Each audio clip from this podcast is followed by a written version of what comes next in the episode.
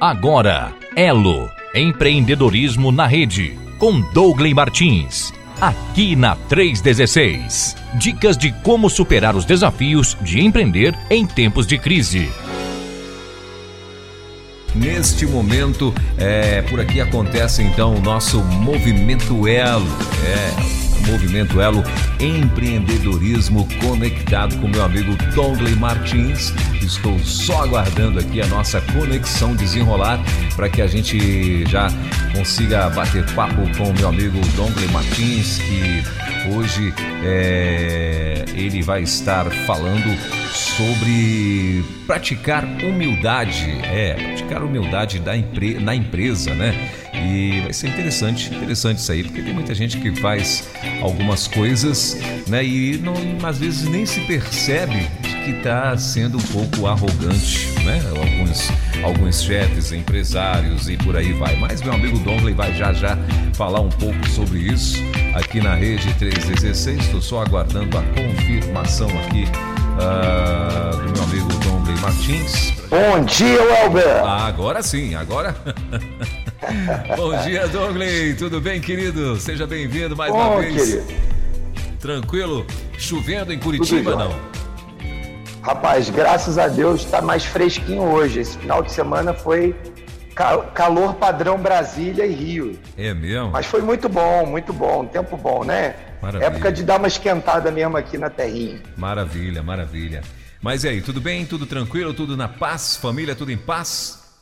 Graças a Deus, Weber, tudo em paz. Estamos aqui aproveitando esse, esses dias aí, reta final de ano, né? Verdade. Preparando tudo, deixando as coisas em ordem. Isso. Mais um, um tempo bom, ano abençoado. Eu tenho certeza que é, muitos dos nossos ouvintes tiveram, apesar de todas essas circunstâncias aí que nós Sim. vivemos, né? Sim. E ainda estamos vivendo um ano abençoado. Maravilha. Dongley, hoje nós vamos falar, o tema é pratique humildade na empresa. Eita, forte, hein? É isso aí, é isso aí. Esse é um tema bastante, bastante interessante para a gente discutir sobre a perspectiva da palavra de Deus e também sobre a perspectiva do, do mundo dos negócios, né? Porque parece que quando nós pensamos no, em alguns ambientes, parece que a, a, a, palavra na mesma frase não combina. Mas eu quero trazer hoje uma perspectiva interessante. A palavra de Deus nos ensina a vivermos em humildade, né? É, tem um provérbio que eu guardo no meu coração, que é, o, o, o, é uma versão antagônica dessa frase ou dessa, dessa conversa de hoje, quando diz lá que o orgulho precede a queda, né? Nós vamos falar um pouco sobre isso aí ao longo da nossa conversa. Quando eu penso em empresa, eu penso em um ambiente de muita, muita tensão, sempre muitos é, confrontos que devem ser saudáveis naturalmente. Eu penso em um ambiente de competição e, de certa forma, é, esse ambiente de competição produz crescimento, mas ele precisa ter um, um, ele precisa ser permeado por um pensamento, por um sentimento, por um comportamento de humildade. Quando nós perdemos isso de vista nós transformamos esses ambientes em ambientes difíceis de conviver, difíceis de construir times, difíceis de é, enxergar é, o mover de Deus. Então, a humildade no ambiente da empresa é, um, é, uma, é uma necessidade, né? é uma demanda daqueles que querem conduzir os seus negócios é, com a visão, os princípios e valores da palavra de Deus como uma empresa do reino. Eu trouxe hoje, como a gente faz aqui toda semana, é, um texto da palavra de Deus que eu quero compartilhar é, com os nossos ouvintes, para a gente poder ver como, como a palavra de Deus, né, de forma ampla, ela vai dando cobertura e vai dando suporte, base, alicerce, para que as nossas decisões e tudo que, que a gente faz, tudo que a gente fala, todas as coisas que a gente é, decide fazer no, no contexto do trabalho podem estar e devem estar suportadas por esses princípios e valores. Na carta de Paulo aos Filipenses, lá no capítulo 2, a gente vai ler aqui esse texto juntos, né? Lá no capítulo 2, do versículo 1 ao 11, é, é o texto que nós queremos usar hoje como base para o nosso bate-papo, né? Então ele diz assim, Paulo escrevendo, quando escreve então lá para os filipenses, ele diz, olha, portanto, se existe alguma exortação em Cristo, alguma consolação de amor, alguma comunhão do Espírito, se há profundo afeto e sentimento de compaixão, então ele, ele com, começa, né, ele faz a, a, esse trecho da carta, ele faz uma espécie de apelo ao coração, apelo a, aos sentimentos das pessoas e também a razão a, a respeito da comunhão do Espírito. Então ele, ele, ele convoca aqui os filipenses, né, as, as, os membros daquela comunidade e, e nós hoje a pensarmos a respeito disso. Olha, há algum vínculo que nos une, há uma esperança de amor para o fato da gente estar aqui juntos. Apesar disso aqui ser uma empresa, é possível que a gente tenha alguma comunhão, há afeto entre as pessoas que estão aqui, e ele vai continuar então dizendo o que, que ele espera, né? Ele diz: então completem a minha alegria, tendo o mesmo modo de pensar, tendo o mesmo amor e sendo unidos de alma e de mente. Então ele dá uma primeira instrução, ele apela às reflexões, né? essa, essa, essa coisa de, de um misto de razão com emoção, e fala: olha, se vocês conseguem encontrar isso estando juntos, então completem a alegria, tenham um modo de pensar semelhante, né? parecido no sentido não do pensar individual, mas do pensar coletivo, aquilo que nos une a favor de alguma coisa. É, sejam unidos não só na mente, ou seja, não só na razão, no intelecto, mas também nos sentimentos. Ele vai usar a palavra alma e mente para dar a ideia de sentimentos, comportamentos e a nossa, a nossa razão, aquilo que nos faz é, produzir e nos faz avançar todos os dias dentro do nosso contexto de usar técnicas, usar processos, metodologias no nosso ambiente do mundo do trabalho. E ele continua o texto dando então uma razão para fazer isso. Ele, ele, ele vai listar ali uma, uma série de de razões pelas quais ele crê que vale a pena viver dessa forma, né? Então ele vai continuar no 3 dizendo: não façam nada por interesse pessoal ou vaidade. E aqui começa a primeira exortação sobre esse nosso desejo ou sobre essa nossa intenção de trazer um pensamento, um comportamento humilde para dentro da empresa. Não façam nada por interesse pessoal ou vaidade, mas por humildade. Cada um considere o outro superior a si mesmo, não tendo em vista somente os seus próprios interesses, mas também os dos outros. Esses dois versículos ele está é, sugerindo, né?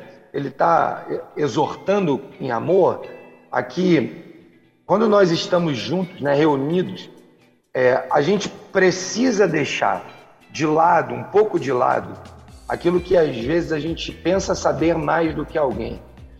Não quer dizer com isso que a gente precisa omitir o conhecimento. É, muitas pessoas praticam o que a gente poderia chamar de falsa humildade, né? Aquela pessoa que, mesmo sabendo o que fazer, quando está no conjunto das pessoas, ele faz aquele ar de: é, eu sei mais do que alguém, mas não vou falar nada.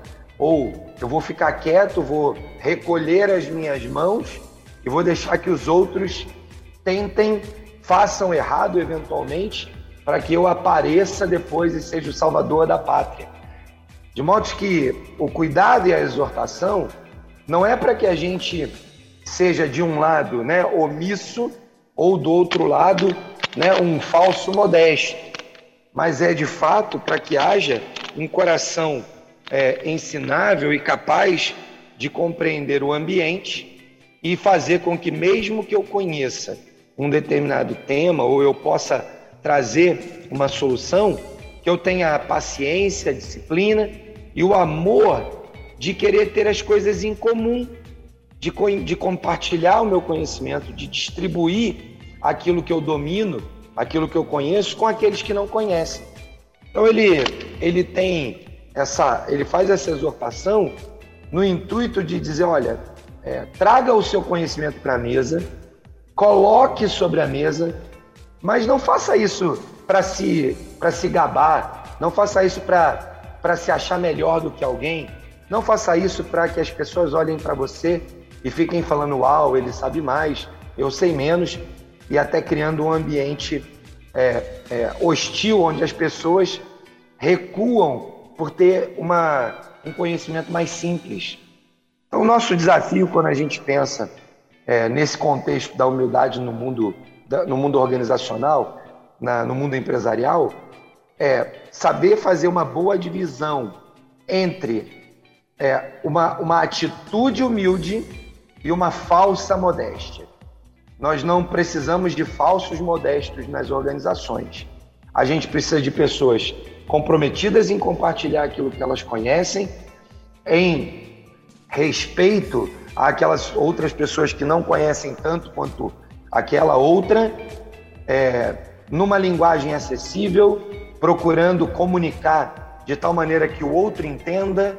Né? De vez em quando eu estou em algumas organizações e eu escuto pessoas falando termos é, em inglês num grupo de pessoas que não têm o domínio da língua eu escuto alguém tentando dar uma aula sobre uma determinada engenharia, quando as pessoas que estão ali naquele grupo é, são operadores de máquina. Né? Então, você está elevando a, o tom da conversa para um nível que as pessoas não compreendem. O que, que isso faz? Faz um distanciamento ainda maior entre o líder e o liderado, por exemplo. Faz um distanciamento maior entre uma área e outra.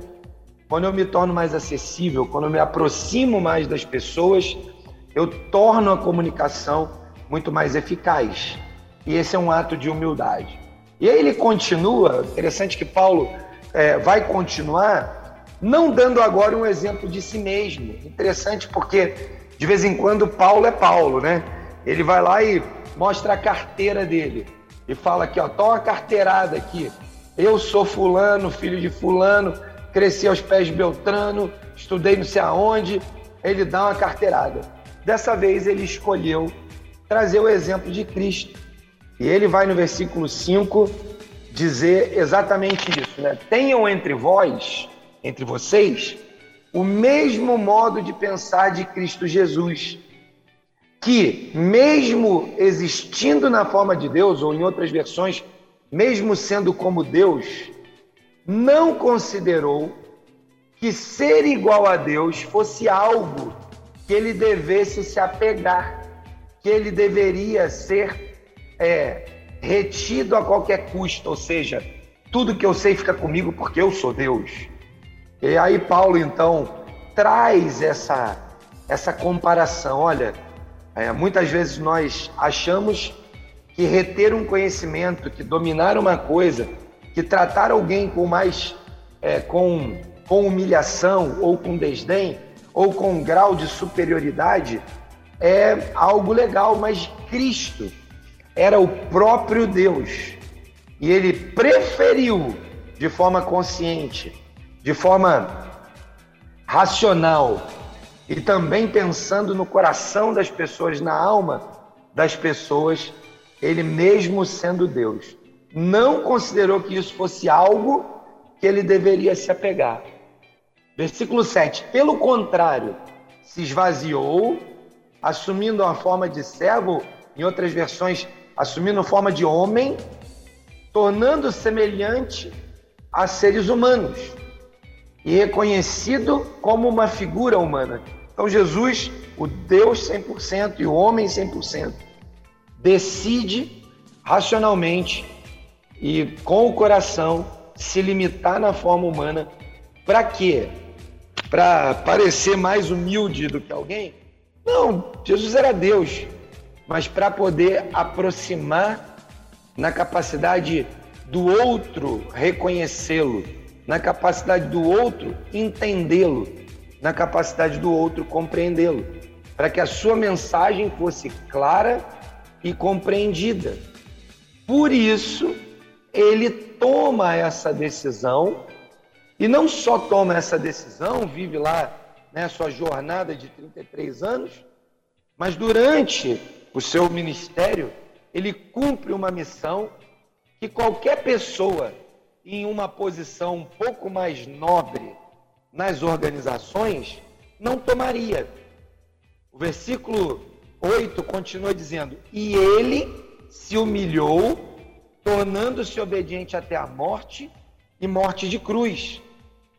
E, e muitas vezes nós, é, nas nossas posições organizacionais, é, acreditando que porque chegamos a algum determinado lugar ou porque somos o dono da empresa, podemos nos orgulhar disso e nos livrar da cruz. E é impossível isso. E aqui eu espero que todo mundo me entenda que não é uma analogia à cruz de Cristo, a cruz de madeira, o Calvário. Eu estou dizendo a cruz que todos nós temos que carregar todos os dias, né? Como Jesus mesmo sugere, negue-se a si mesmo, tome cada um a sua própria cruz e me siga.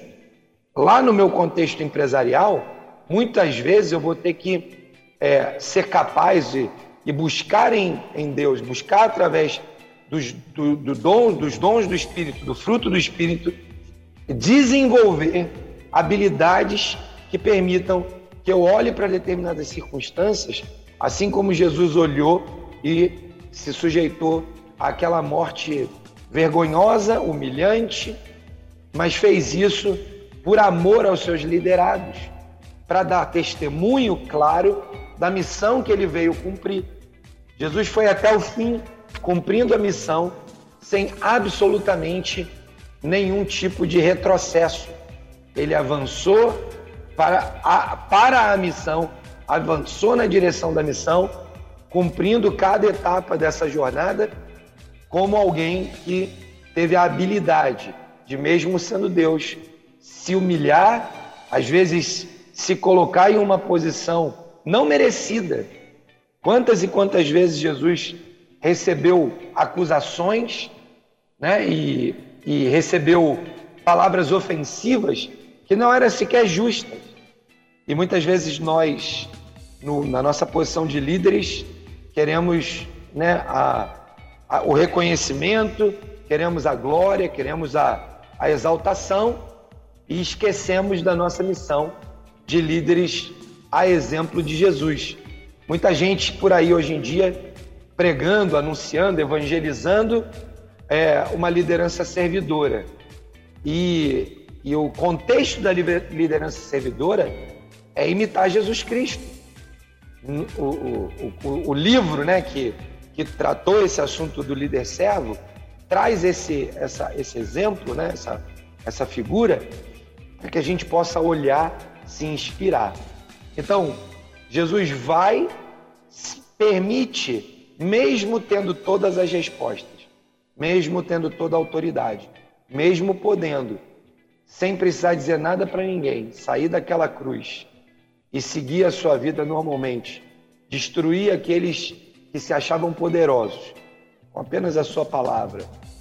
É, ainda assim, ele escolheu estabelecer um padrão de humildade para que nós pudéssemos olhar e dizer: ok, se é para eu ter uma empresa com princípios e valores do reino, o meu padrão de referência é Jesus Cristo. Por outro lado, a gente vai encontrar outros textos em que Jesus age com firmeza. Vamos lembrar do texto do templo, quando Jesus chega ao templo e toda aquela, aquela, aquela multidão de pessoas é, vendendo coisas dentro do templo, transformando o pátio do templo em uma espécie de shopping center. E Jesus chega ali e num ato de, num ato de é, é, fúria, num ato de tristeza extrema, ele vai lá e expulsa todo mundo, derruba aquele, aquelas tábuas, aquelas mesas, e ele faz uma exortação. Ao mesmo Jesus que Paulo está anunciando aqui para a igreja de Filipos, dizendo: olha, se humilhou ao ponto de morrer naquela cruz. É o mesmo Jesus que, diante de uma situação, é, de uma situação equivocada, errada, ele vai lá e age com firmeza. De modo que eu quero é, é, reforçar que o papel do líder não é o papel do coitadinho, do pobre coitado, né? Ele é o papel do cara que sabe regular o tom de voz, o nível de conversa, as palavras que ele usa, tanto para se achegar ao coração, à alma e à mente daqueles que são mais simples, como ele é capaz de, com firmeza, exortar em amor e transformar uma situação errada, equivocada, mal decidida em um processo de crescimento e aprendizagem. E aí, é, Paulo traz agora então a consequência dessa decisão, né? Então, versículo 9 continua dizendo: Por isso, por isso que, porque Jesus foi capaz de seguir firme até o fim, se humilhando, tornando-se obediente até a morte. Por isso, também Deus o exaltou sobremaneira e lhe deu o nome que está acima de todo nome ou seja, Jesus cumpriu sua missão, estabeleceu ah, os princípios e valores do reino, foi até a morte, se sujeitou àquele episódio e por causa desse comportamento de obediência, de humildade e não de arrogância ou de autossuficiência, Deus o exaltou sobremaneira e lhe deu um nome, lhe deu uma marca que perdura na história por mais de dois mil anos. Eu fico pensando se um dia nós vamos ter uma empresa com um nome que vai ter o mesmo nome por 300, 400, 500, mil anos, se Jesus não voltar antes disso. Qual é a ideia aqui? Qual é a analogia, né? A analogia é: se você consegue conduzir os seus negócios com o coração de Jesus, que mesmo sendo Deus, suportou a limitação por amor. Se você conseguir praticar no seu negócio esse tipo de comportamento, de atitude com humildade, olhando para a mente, para o coração e não se limitando a isso, mas sendo alguém que na hora da exortação vai ser firme em amor, mas na hora do diálogo, na hora da comunicação, vai ser acessível e humilde, provavelmente você vai conseguir construir um time muito bom, um time saudável, pessoas que vão querer caminhar perto de você e andar com você por muito tempo, que vão te ajudar a todo custo a construir um negócio bem sucedido. O sucesso de Jesus foi que ele recebeu um nome que está acima de todo nome. Para que, ao nome de Jesus, para que, por causa do nome de Jesus, por causa do ensinamento, por causa das lições, por causa da missão de Jesus, todo joelho se dobre nos céus, na terra e debaixo da terra. Ou seja, né, que Paulo está trazendo aqui como ensinamento é que esse comportamento de Jesus lhe deu o direito de ser adorado, reconhecido, exaltado em todas as dimensões humanas que a gente conhece ou ouviu falar. E ele vai continuar dizendo: entre todas as línguas, né, todas as línguas confessarão que Jesus Cristo é o Senhor para a glória de Deus Pai.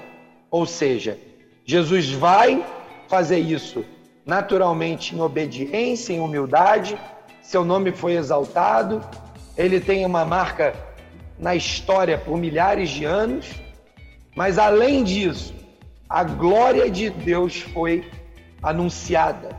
Deus vem sendo glorificado por gerações, por todos esses anos, por todo esse tempo da vida humana e ainda será glorificado por causa do nome de Jesus Cristo porque Jesus escolheu, apesar do seu conhecimento pleno, da sua autoridade plena, do seu poder pleno, se humilhar, se tornar homem, morrer na cruz por amor àqueles cujo, cujo ministério, cuja missão ele tinha para cumprir. E se nós fazemos então um paralelo com o nosso contexto empresarial e nós vamos para dentro da nossa organização e compreendemos que o nosso negócio é o nosso ministério, como a gente tem falado aqui semana após semana, ou seja, se eu entendo claramente o meu chamado, a minha vocação para o mundo do trabalho, eu entendo o ministério que Deus me deu lá na minha empresa, então eu posso imitar Jesus na vida dele e, particularmente, alguém poderia escrever sobre a nossa vida algo como Paulo escreveu sobre Jesus. Quem sabe você vai ter no futuro alguém contando uma história. É, mesmo José, mesmo a Maria, mesmo Lucas, mesmo a Joana, mesmo qualquer um de nós, tendo a autoridade de ser um empresário, de ser um líder, de ser um, um, um comandante, mesmo tendo essa autoridade. Você escolheu se aproximar das pessoas, estabelecer uma comunicação que mostra esse padrão de conduta humilde, mas que também, na hora que precisa exortar em amor, exerce seu papel. Não considerou ser o dono da empresa, o empresário, o executivo, para que todo mundo se sujeitasse ao que ele dizia, ao que ele queria dizer, mas se limitou porque queria ter uma relação próxima com seu time, dentro dos limites possíveis, para que o nome de, de Cristo e a glória de Deus fossem manifestadas ali naquele lugar. Na vida empresarial, a gente é induzido a pensar que a gente é mais importante do que alguém né? E isso faz com que a arrogância apareça. Quanto mais para cima na vida empresarial, no organograma, o nosso nome está, mais a gente se engana que a gente é grande, poderoso, e isso produz estragos irreparáveis. Veja o exemplo lá de Satanás, né? O Satanás é um exemplo típico, talvez o mais, o mais emblemático da história humana né? E da história da criação. Ah, ele, ele era um anjo importante na estrutura celeste, mas o orgulho e a ganância é, de querer ser igual a Deus e ocupar o seu trono resultaram em quê? Resultaram em rebelião, divisão e condenação. A gente sabe, é, por conta da narrativa do profeta Isaías, que é, o Satanás cai, leva consigo milha, centenas, milhares de, de, de anjos, e isso faz com que haja condenação. Do outro lado, né, não do, da mesma moeda, porque não há uma mesma moeda, Satanás não é Deus, né? Satanás é uma criatura, mas do outro lado do comportamento que eu quero dizer. Jesus, mesmo sendo igual a Deus, sendo Deus, decide cumprir o plano de redenção, indo até a humilhação de ser morto na cruz. São decisões diferentes que produzem resultados diferentes. E nós fomos chamados para ocuparmos essa posição de humildade nas nossas empresas, ainda que circunstancialmente o nosso nome ocupe o quadrinho mais alto do organograma. Ainda que o seu nome esteja no contrato social ou no estatuto da empresa. Mas a gente não deveria se descuidar por causa disso. Né? Vou fazendo aqui uma analogia, talvez você seja desafiado é, por ocupar esse lugar, essa posição, esses quadrinhos mais altos na organização, talvez você seja desafiado a dar a sua vida pela sua equipe. E aí eu pergunto, né, qual é a sua decisão? Qual a decisão que você tomaria? Eu não sei o que, que significaria dar a vida pela sua equipe no contexto da, da empresa onde você está inserido ou que você é dono. Talvez seja abrir mão de ter um salário maior para remunerar melhor a sua equipe, talvez seja abrir mão de ter uma, uma, um padrão de vida melhor para beneficiar o crescimento da empresa e dos seus colaboradores. E assim a gente poderia falar uma série de coisas. Talvez seja indo lá pedir perdão porque você teve uma atitude arrogante com alguém, você distratou, tratou com, com falta de cuidado uma pessoa, foi rude com ela. Talvez você tenha que voltar lá e para você isso seja uma morte. Mas o fato é que se você não está pronto para dar a vida pelo seu time, significa que ao invés de humildade, o que está governando a sua vida é o orgulho. E o orgulho precede a queda, como a gente falou logo no início. Mas a humildade pode servir como insumo, combustível, para que Deus faça algo extraordinário. E finalizando aqui, né, Elber, a nossa introdução, para a gente ir aí para o debate, para as perguntas, né? Eu, eu queria dizer o seguinte: não é simples, não é um comportamento que a gente vai da noite para o dia falar, tá tudo funcionando maravilhosamente bem, né? É, eu, eu decidi que eu vou fazer isso e eu não vou errar mais. Eu quero terminar essa introdução trazendo paz ao coração daqueles que têm dificuldade de lutar contra essa atitude de arrogância e precisam de um coração humilde, né? A palavra de Deus nos ensina que a gente deve pedir. Jesus fala: "Pedi e dar-se-vos-á, buscai e achareis". Então nós temos a, a oportunidade, temos a abertura, temos a liberdade de chegar diante de Deus através de Jesus Cristo e pedir e clamar por mudança na nossa vida, porque um coração pronto, humilde, pronto para receber, vai ser contemplado pela graça de Deus. Deus quer transformar comportamentos. O que o Espírito Santo faz quando ele habita em nós e ele faz crescer dentro de nós o fruto do Espírito é que ele nos capacita a, ser, a termos um, um ânimo longo, a, ter, a sermos amorosos, a sermos alegres, a, termos, a vivemos em paz. E assim, cada um dos gominhos do fruto do Espírito Santo em nós pode se manifestar.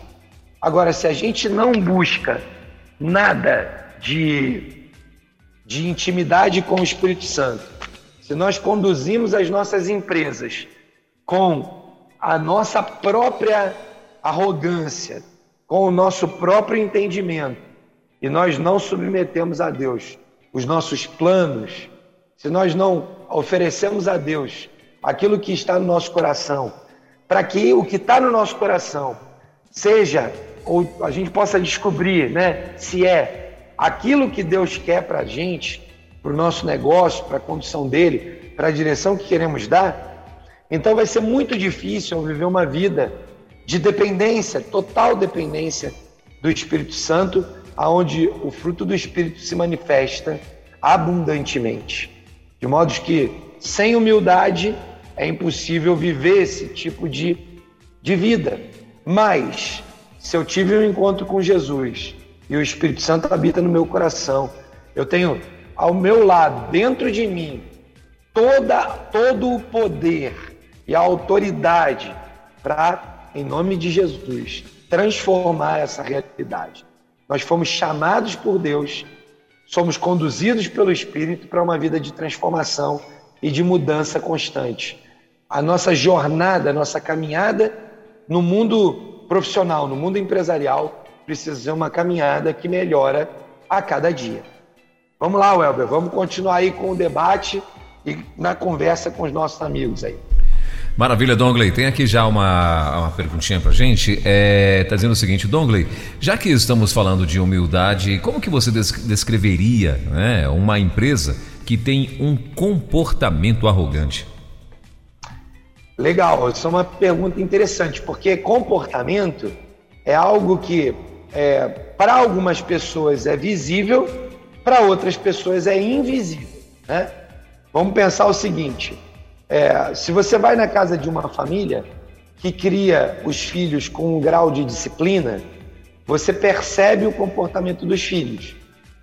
Você vai em outra casa que cria os filhos com um grau de indisciplina ou baixa disciplina, você vai ver outro tipo de comportamento. De modo que o comportamento ele tem a ver com aquilo que a gente aprende e tem a ver com aquilo que com, a, com, as, com algumas características da nossa própria natureza, nossa personalidade e coisas assim. Então, quando eu quero compreender um comportamento, a primeira coisa que eu preciso olhar é qual é a minha cosmovisão. Por exemplo, há pessoas que foram criadas em ambientes em que subir o tom de voz é arrogância ou é grosseria. Essa mesma pessoa, quando ela vai para uma organização, para uma empresa, eventualmente ela vai se deparar com um empresário ou um líder que fala em um tom mais alto. Qual será a maneira como essa pessoa vai interpretar essa, esse comportamento? Talvez ela vá interpretar esse comportamento como um comportamento inadequado, como alguém que é, é grosseiro, arrogante, insensível. Se você foi criado numa família, então, que as pessoas falam mais alto, sei lá, talvez por conta da origem, é, da origem da sua nacionalidade. É, minha família é descendente de italianos, de portugueses. A gente fala com as mãos, a gente fala alto, a gente ri alto. Sempre tem um movimento muito grande. Bom, quando eu cheguei nas empresas, nas primeiras empresas que eu trabalhei ou nos negócios que eu empreendi, naturalmente eu reproduzi parte desses comportamentos. Talvez alguém olhasse para mim e falasse: esse cara aí é muito barulhento. É, talvez o outro falasse: é muito arrogante, talvez é muito grosseiro. E eu fui, ao longo dos anos, me vigiando, me policiando, aprendendo para que eu pudesse comunicar. Então, como é que eu identifico se uma empresa tem essa característica? A partir da minha cosmovisão e da cosmovisão e cultura da empresa. Então, primeira coisa, eu preciso chegar naquele lugar e olhar como é que a empresa funciona. Preciso observar se sou só eu que percebo esse comportamento ou se isso é um senso comum. Quando você começa a conversar com seus colegas de trabalho, você vai ouvir determinadas é, afirmações sobre adjetivos que aquela empresa tem. Então, quando você percebe isso, você vai é, rapidamente no contato com as pessoas é, perceber e validar se você é o único que está percebendo aquilo ou se tem mais gente percebendo aquilo. E aí eu estou falando de um comportamento arrogante que é meio disfarçado, né?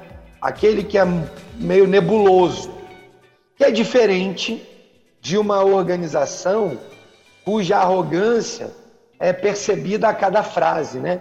Seja porque é, fala muito, muitos palavrões, porque agride as pessoas na forma de, de falar, seja porque há aquele tipo de assédio moral, né?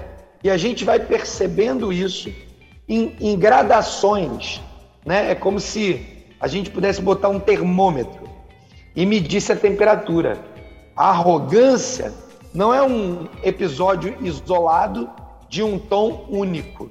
Ela pode estar gradativamente, ela, ela pode estar gradualmente estabelecida em uma outra organização. Talvez você tenha atos de arrogância. É uma coisa pontual. Poxa, alguém, por exemplo, uma empresa ganhou lá um determinado contrato. E aí, né, se orgulha daquilo e aquele orgulho passa né, do limite da felicidade para o orgulho do eu sou o cara, eu sou o melhor, eu fiz isso sozinho, ninguém aqui me ajuda para nada, né?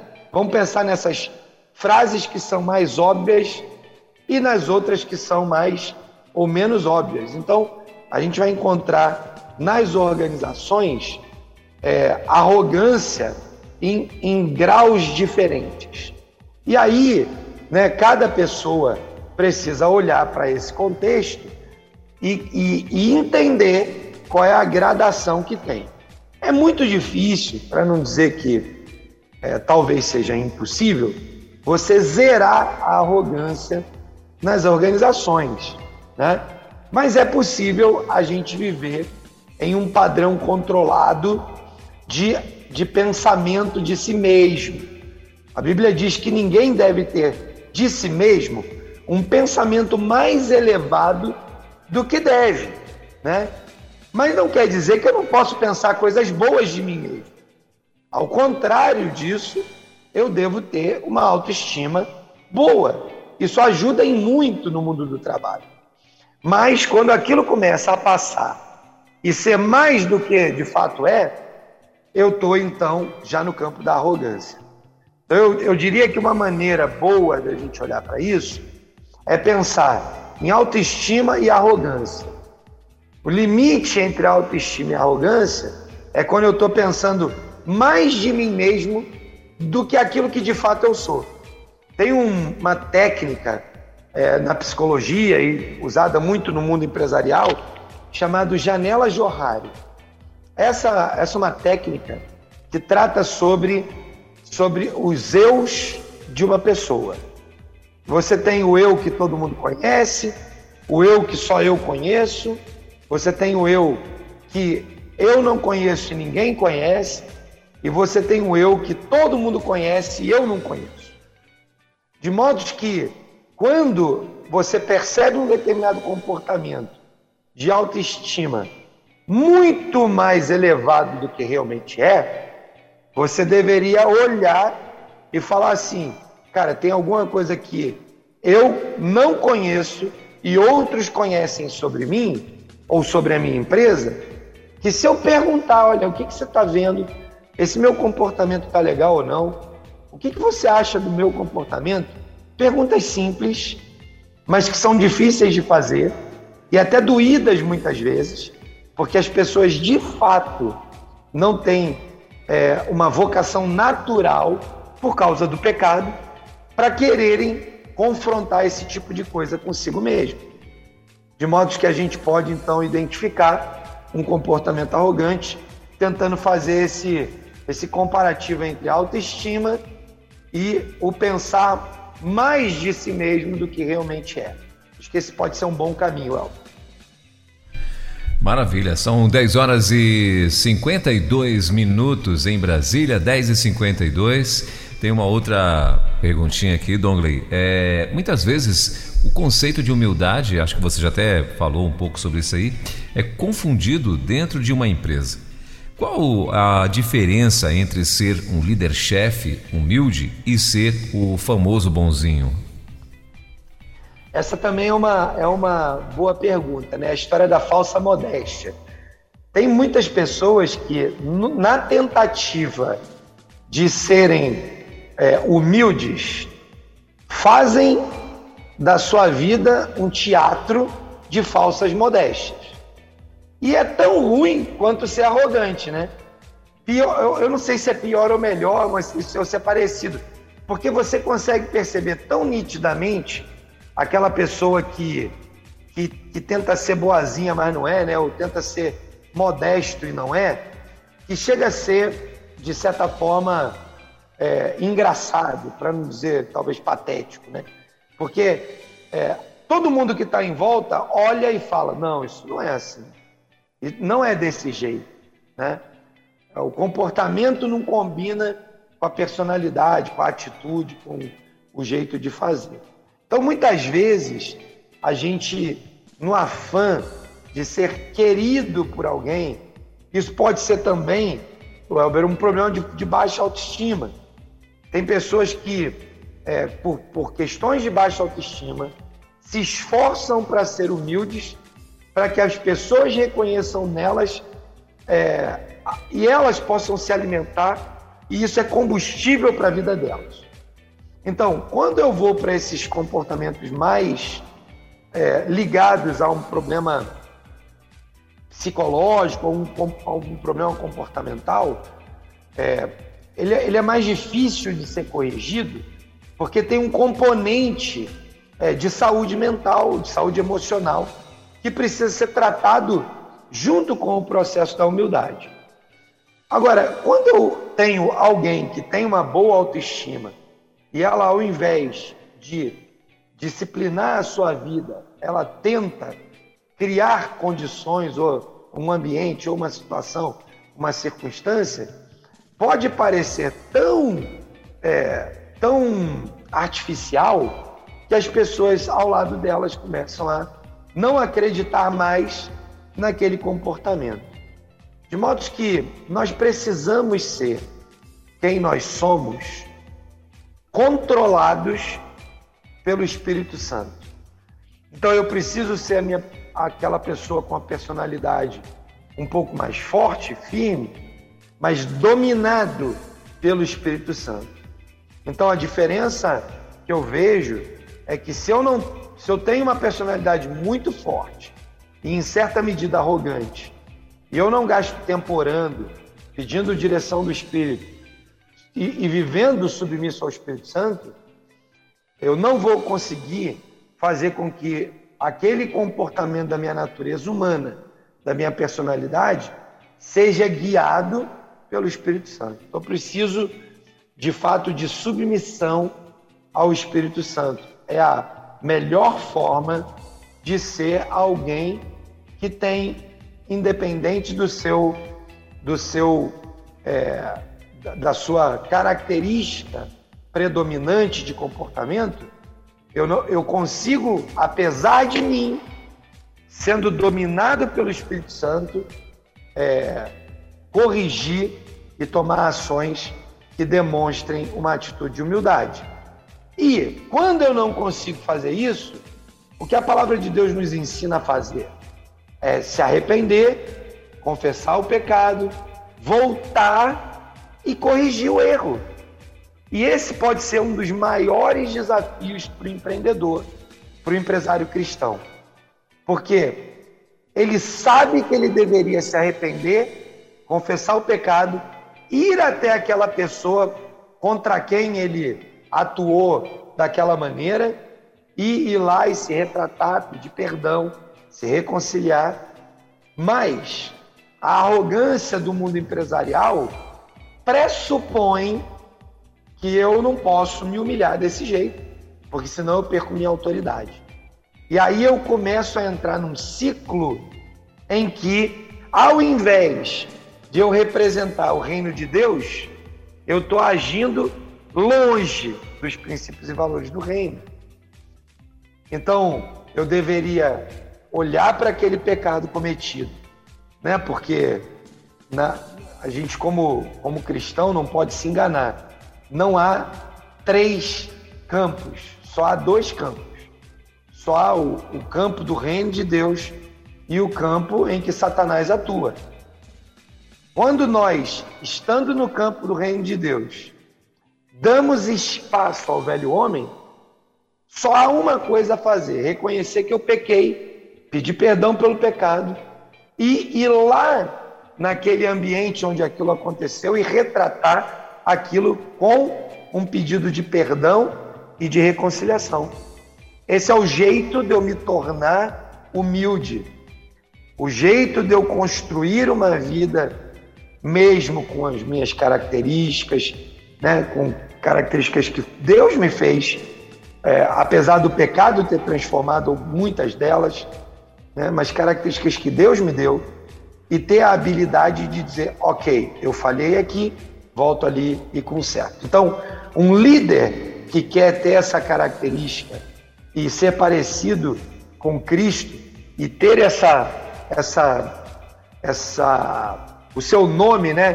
Como Jesus foi reconhecido ali por Paulo, né? Ter o seu nome marcado naquela empresa, na vida daquelas pessoas, o único jeito que ele tem para isso é vivendo debaixo da direção e do comando do Espírito Santo. E aí, para eu poder construir esse tipo de vida, necessariamente eu preciso daquilo que a gente também tem falado aqui constantemente. Se você não lê a Bíblia, como é que você vai aprender aquilo que, o, que a Bíblia ensina sobre o reino de Deus, sobre o comportamento dos líderes que Deus espera que a gente seja. Como é que eu vou ter conteúdo para falar para mim mesmo, olha, isso aqui não, não pode ser desse jeito, porque a palavra de Deus ensina daquele. E depois, se eu não gasto tempo em oração, se eu não gasto tempo orando pelos meus colaboradores, pelo meu time diariamente, se eu não olho pelos negócios, pelos clientes, pelos fornecedores, como que eu vou esperar que as coisas aconteçam é, né, nessa direção, na direção de influenciar o reino, se no final das contas eu ando longe, afastado, as minhas decisões não estão submetidas ao desejo, à vontade, aos projetos que Deus tem para o ministério que Ele me deu. É impossível, né? Não tem como fazer isso. Eu vou finalizar essa resposta com uma expressão que eu tenho usado com frequência aqui. Se você fosse membro de uma igreja, chegasse lá todo domingo, quando a igreja se reúne para o culto público, e você percebesse claramente que o seu pastor não orou, não estudou a Bíblia e foi pregar uma mensagem, com perdão da palavra, muquirana, sem nenhuma autoridade, nenhum poder, provavelmente você ia ficar frustrado uma vez, na segunda, talvez na terceira ou na quarta você ia procurar uma outra igreja. Da mesma maneira, se você quer ter um ministério profícuo no mundo do trabalho, você, como líder, precisa viver uma vida de oração, de leitura, de separação, de santidade e disciplina, e principalmente disciplinas espirituais, para que o Espírito Santo use a sua vida para ser o líder que ele precisa para os projetos que ele tem para os seus negócios, né? Então, nosso desafio é andar segundo o coração de Deus, segundo a vontade de Deus, para que ele continue usando as nossas vidas lá no ministério que Ele nos deu no mundo do trabalho. Isso aí, Welber. Maravilha, Dongley. É, eu acho que dá tempo ainda de você responder mais, a, mais uma perguntinha aqui. Tá? São 11 horas e 2 minutinhos. Ah, por último, como transferir o conceito de humildade bíblica para os colaboradores e clientes de uma empresa? Muito legal. Essa também é uma pergunta muito legal. Ou seja, né, eu como representante do reino, que tenho o entendimento, né? Então a primeira coisa que eu preciso é entender esse papel que eu tenho como líder, como como ministro colocado por Deus ali naquele lugar para ministrar a vida das pessoas, entendendo esse papel e a responsabilidade que eu ganhei ao ser chamado e vocacionado por Deus para influenciar naquele lugar, que eu deveria buscar, conhecendo isso, né, trazer os valores do reino para dentro da minha empresa e para as minhas relações de negócio. Então vamos lá, vamos pegar exemplos práticos, né? A Bíblia diz lá, eu sempre trago esse versículo para que a gente nunca esqueça dele. Paulo escrevendo aos Romanos, versículo 14, ele diz: o reino de Deus é justiça, paz e alegria no Espírito Santo. Bom, se o reino de Deus é justiça, paz e alegria no Espírito Santo, e aquele território onde a minha empresa habita, onde a minha empresa está instalada, é uma embaixada do reino de Deus, como a gente já tem falado aqui também, então, naquele lugar, precisa haver precisa acontecer justiça, paz e alegria. Então eu, eu, sempre começo pelo que é básico, né? Porque se a gente não faz o que é básico, dificilmente a gente vai conseguir fazer o complexo. E o que é básico? Básico é promover justiça. E se você trata o seu cliente de uma forma injusta, você está produzindo justiça? Não. Então, trate o seu cliente com justiça.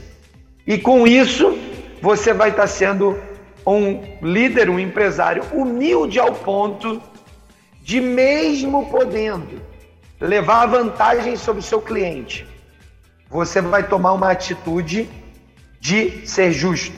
Vamos pegar um exemplo recente. Pandemia da Covid, o que, que aconteceu pelo Brasil? Um litro de álcool em gel custava uma ninharia. Ninguém dava muita bola para isso. O que, que aconteceu com o preço do álcool em gel depois da pandemia da Covid? Virou um absurdo, multiplicou por 10, por 15, por 5, por 8 o preço. Alguém vai é, defender, não, mas é que o consumo aumentou, não tinha tanto produto. E aí a lei econômica, a lei da procura e da oferta. É verdade, é isso mesmo. Mas quem foi que disse que as leis econômicas são as leis que regem o reino de Deus? O que rege o reino de Deus são as leis de Deus. E elas estão contidas na palavra de Deus.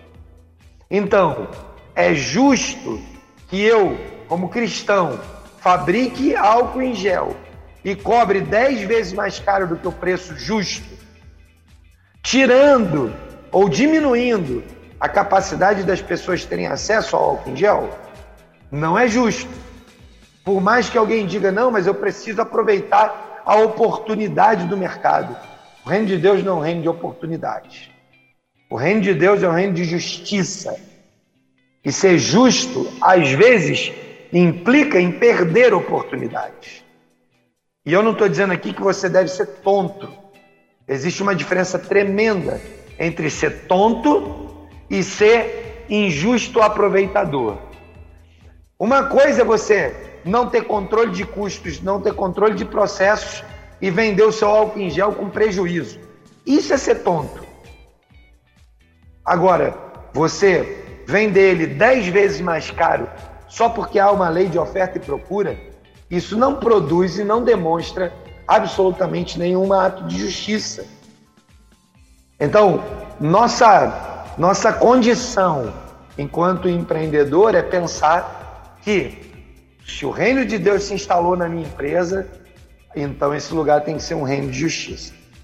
E aí, a gente poderia passar uma manhã inteira aqui dialogando sobre atos de justiça e atos de injustiça e de arrogância. Mas eu acho que esse exemplo do álcool em gel, ele pode nos ajudar a expandir a nossa mente por muitas coisas. Talvez um outro, um outro exemplo seja: você poderia remunerar seu time de maneira melhor, mais justa.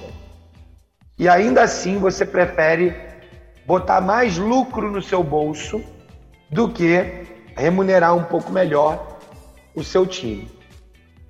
De modo que é uma questão de decisão se eu vou ou não manifestar justiça na minha organização. Mas o fato é que no reino de Deus prevalece justiça. Depois ele fala: paz.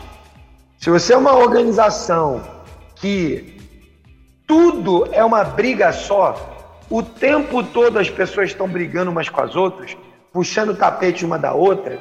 O tempo todo as pessoas estão sabotando umas às outras. Eu pergunto: será que nesse lugar há paz? Creio que não.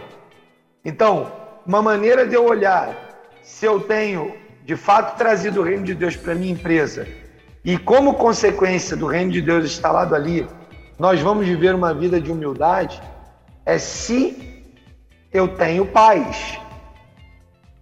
E por fim, Paulo fala da alegria do Espírito, né?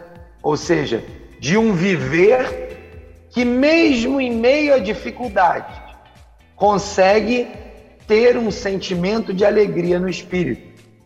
Então, não é incomum a gente chegar em empresas passando por dificuldades e parece que todo mundo está morrendo Todo mundo está triste, tudo é motivo de confusão. E o que a palavra de Deus nos ensina é que paz não é a ausência de confusão, mas é a presença do Espírito consolando as nossas vidas para que a gente possa ter a capacidade de virar o jogo, de transformar esse jogo por conta da graça de Deus, da misericórdia de Deus e das competências que Ele nos ajudou a desenvolver e a gente sair daquela dificuldade. De modo que uma maneira prática, né, de concluindo aqui essa, essa pergunta, né, uma maneira prática de a gente estabelecer o conceito de humildade é trazendo esses princípios do reino de Deus para o dia a dia das nossas empresas. Nós, nós reconhecermos que o reino de Deus é justiça, paz e alegria no espírito. E com base nesses três princípios, a gente poder viver essa condição, né, através de uma atitude humilde que aprende, que busca, que suplica. O próprio livro de Filipenses que nós lemos aqui no começo, ele termina dizendo que eu devo ter um coração, é, que, que as minhas angústias devem ser colocadas diante de Deus, as minhas preocupações, as dores, devem ser colocadas diante de Deus através da oração, da súplica e das ações de graças. Ou seja, o que Paulo está ensinando para a igreja de Filipos é: você vai ter dificuldades, vai ter pressão, vai ter tensão, mas você pode colocar isso diante de Deus. Então, tem uma pressão, tem uma tensão, seja humilde o suficiente para ir diante de Deus e fazer orações por conta daquilo ali. Envolva os seus colaboradores em orar com você a respeito das dificuldades da empresa. Faça deles um time e dê o testemunho, dê o exemplo de alguém que, apesar das dificuldades, vive debaixo da dependência do rei do reino e aí você vai poder ver o rei do reino agindo naquela embaixada, naquele lugar aonde você representa o reino. E como consequência disso, você vai ver atos dominados, manifestados, oriundos do Espírito Santo. E aí, naturalmente, a gente vai praticar humildade no nosso dia a dia. É isso, Elber. É, é assunto gostoso. Daria para a gente ficar aqui por horas, né? Mas a gente sabe que está chegando no fim aí do programa. Maravilha, e passa muito rápido, né, Dongley? Já são 11 horas e 12 minutinhos. Mas legal, hoje então falamos um pouco, né, e aprendemos, claro, um pouquinho sobre humildade na empresa, né? Como que você pratica a humildade e aprendemos várias coisas bacanas hoje então aqui no nosso movimento Elo. Dongle, eu quero agradecer aí a tua presença, agradecer a tua participação mais uma vez junto com a gente, esse tempo que sempre você consegue é, disponibilizar aí pra gente e até terça-feira. Já tem o assunto da próxima terça, não? Sim, sim. Semana que vem a gente vai falar sobre sabedoria nos negócios. Eita, bacana. Então, a gente precisa pedir a Deus, até usei né, um texto hoje, ele que precisa de sabedoria, peça a Deus que dá liberalmente. Vamos tratar sobre o assunto da sabedoria no mundo dos negócios. Eu é que agradeço, não, né, Elber, privilégio de poder estar aqui semanalmente compartilhando um pouco desses princípios e valores da palavra de Deus, né, baseados em, em conteúdos e, e textos da palavra de Deus para o nosso dia a dia no mundo do trabalho. Eu também quero aproveitar para convidar o nosso ouvinte aí, aqueles que ainda não acessaram lá, que acessem né, o endereço do Movimento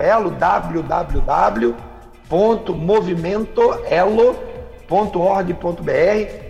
É, entra lá, se cadastra lá e lá você vai ter muito conteúdo legal para você se divertir com leituras, baixando livros gratuitos. Temos o livro Minha Empresa, Meu Ministério, que é download gratuito, você pode baixar, imprimir quantas cópias quiser e usar esse material como material base aí para, quem sabe, você começar um ministério com empreendedores, empresários na sua igreja local, quem sabe pegar princípios e valores que estão ali, ensinamentos que estão ali, trazer para dentro da sua empresa. É uma oportunidade e é completamente gratuito, é só baixar, pode imprimir se quiser imprimir, não tem problema nenhum. Nosso privilégio servir a igreja local, a igreja brasileira e servir aos empresários brasileiros e aqueles que nos ouvem fora do Brasil, né, com esses conteúdos e com essas provocações aí. Maravilha. Douglas, obrigado. Até terça, então. Se Deus permitir, aqui a partir das 10 horas a gente vai estar novamente com mais um Movimento Elo ao vivo com Douglas Martins.